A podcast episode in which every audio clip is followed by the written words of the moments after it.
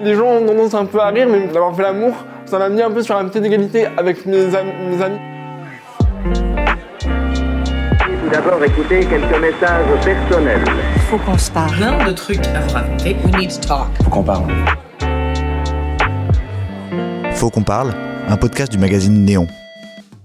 Bonjour, je m'appelle Guillaume, j'ai 24 ans, je suis handicapé depuis la naissance, je suis atteint d'une infection motrice cérébrale et euh, je viens ici aujourd'hui pour parler du handicap et de la sexualité et euh, plus globalement de l'accompagnement sexuel. Au lycée, je me suis rendu compte que pour moi c'était un peu le néant, euh, notamment avec les filles. Ça a généré en moi, je pense, un peu un mal-être. Après du coup, je suis arrivé à la fac et donc à la fac j'avais une super bonne de potes, on parlait librement de la sexualité et après il se trouve que j'ai eu une opération au niveau de mon corps, j'ai été déçu du résultat. Donc du coup ça m'a mis dans un mal-être et en, en plus j'étais décelé en, en rééducation qui a engendré un peu je pense mon addiction parce que du coup vu que j'étais un peu seul ben, je me suis mis à boire tous les soirs. Du coup j'en suis arrivé à, à faire euh, ma tentative de suicide. Du coup je suis parti euh, pendant deux ans en psychiatrie. J'étais très jeune et il y avait que des vieux et des gens pas très équilibrés. Enfin moi non, plus j'étais pas très bien mais je pense que ma place n'était pas là. Il se trouve quand même que j'ai rencontré une bonne addictologue qui m'a donné envie de m'en sortir. Vu que j'allais mieux, euh, du coup, la sexualité est réapparue. Je me suis dit, à 22 ans, il faudrait passer le cap. Et clairement, euh, tu n'y arrives pas de façon no- normale. Donc euh, pendant quelques semaines, ça m'a travaillé. Et j'ai fait euh, la démarche de regarder sur Internet les escorts euh, girls. Alors j'ai eu euh, deux premières tentatives qui ont un peu échoué. Ensuite, j'ai rencontré Alice. Elle correspondait un peu à mes critères. Bah, critères, on n'est pas dans un magazine, hein, mais euh, elle était euh, française et elle était euh, un peu plus âgée que moi. Parce que moi, je, pensais qu'un peu d'expérience pour moi, ça serait bien. Du coup, on s'est contacté par mail avec Alice. Moi, je lui ai précisé que j'étais en situation de handicap, le pourquoi je faisais ma démarche.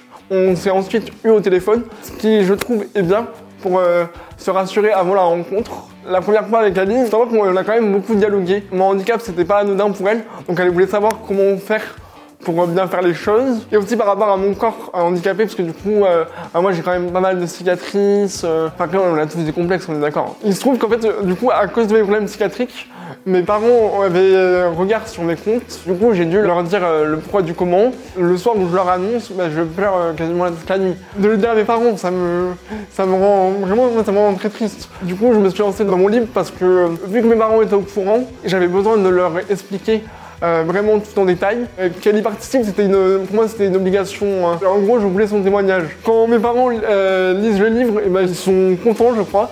Ça leur permet de mieux comprendre. Ma sœur, avant le livre, Alice, elle l'a surnommée euh, ta pute. Et maintenant, à travers le livre, elle, ça l'a permis de, de mettre un prénom et à la fois une personne sur ce personnage.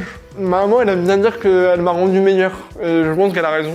Quoi qu'il en soit, la question de la sexualité des personnes handicapées, globalement, est très tabou, donc encore plus l'accompagnement sexuel, je dirais. Même s'il y a quand même du mieux, parce que du coup, il y a quand même des associations qui euh, militent fort euh, pour la légalisation, qui euh, s'organisent avec notamment euh, des assos suisses afin de faire passer des diplômes, mais bon, diplômes du coup qui sont illégaux. Voilà, c'est un peu la schizophrénie du truc. En France, il y a un truc qui tourne pas très rond, parce que le, travail du sexe, il existe. Bah, il, est, euh, il est indéniable. On est d'accord qu'il y a 90% des euh, TDS qui sont du travail du sexe, qui sont là euh, par l'immigration et de façon forcée. Ça, on est d'accord.